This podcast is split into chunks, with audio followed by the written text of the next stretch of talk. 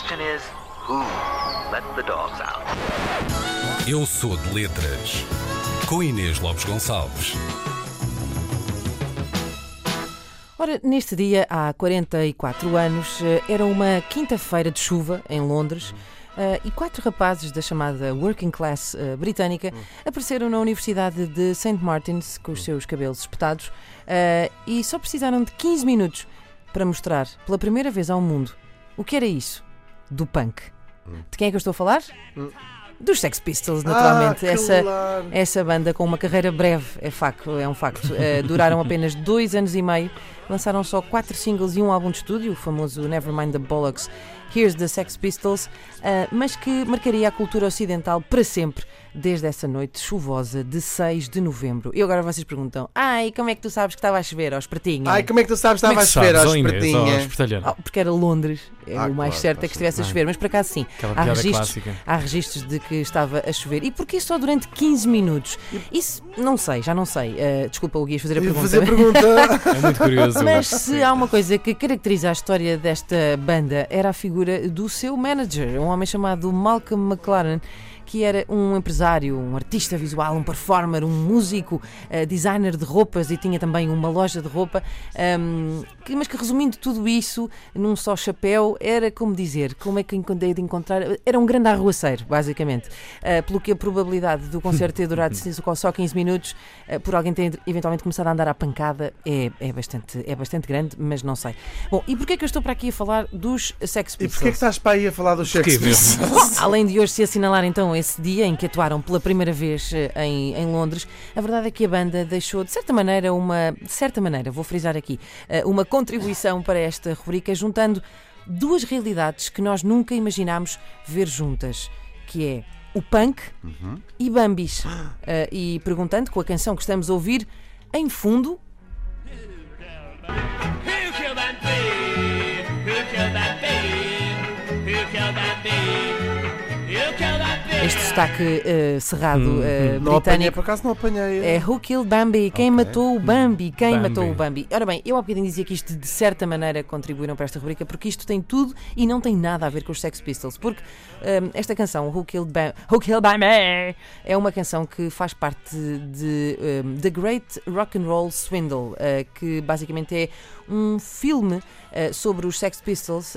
Hum, isto, isto, é, isto é a definição politicamente correta do que isto é. E depois existe a outra, que é uma espécie de sexo pós-fim de namoro, eh, em forma de documentário muito incoerente que conta a história dos Sex Pistols do ponto de vista do seu manager eh, Malcolm McLaren, lá está, a tal figura eh, de que eu eh, falava há pouco. E este documentário, esta espécie de documentário, ehm, que já não tem quase nada a ver com os Sex Pistols, é de 1980, já nem sequer os Pistols existiam, nem sequer Sid Vicious e a sua famosa Nancy existiam, porque já tinham morrido. Esta canção nem sequer foi cantada pelo vocalista dos Pistols, o Johnny Rotten. Não há nada, Ehm, portanto. Ok. mas era uma tentativa ainda de fazer render aquele peixe que já estava a cheirar mal. Eu diria que aquele peixe cheirava mal desde o início, na verdade.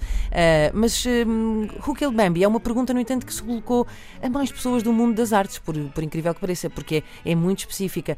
Killed Bambi foi só, não, não foi não só uma canção um, então que entrou neste documentário sobre os Pistols, como também um filme francês de 2003, um filme espanhol de 2013 e uma outra eh, e um outro livro também eh, de uma eh, escritora finlandesa. E eh, vocês pensam, ah, Bambis e punks parece que não têm nada a ver. Mas pensem lá um bocadinho, se tu pensares Ia que pensar. o Bambi andava sempre com dois tipos, sendo que uma cheirava muito mal e o outro estava sempre a tremer-lhe uma perninha, se calhar Ah. Não tem assim.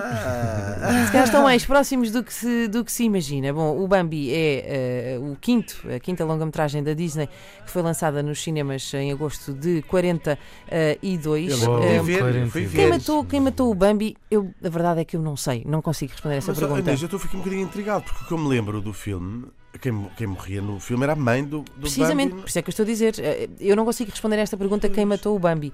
Sei quem matou a mãe. Pô, quem Eh, foi? Foram os caçadores. Ai, Eh, os filhas da- caçadores mataram, eh, mataram o Bambi. Mas, e para terminar, não sei quem matou o Bambi, mas eu sei o que é que acontece a quem mata o Bambi. Sabem o que é que acontece a quem mata o Bambi? Vai para Tem que ver, não, tem que ver o Bambi. Uh, isto aconteceu o ano passado nos Estados Unidos. Um caçador furtivo uh, foi obrigado assistir às assistir ao filme eh, da Disney, o Bambi, eh, que era parte da sentença que apanhou disso. por matar de forma ilegal centenas de veados. David Berry foi condenado por um tribunal no estado do Missouri a assistir pelo menos uma vez por mês ao clássico de animação ahm, durante a sua pena de prisão de um ano que vai cumprir por caça ilegal. Ah, portanto, quem matou o Bambi tem que ver o Bambi.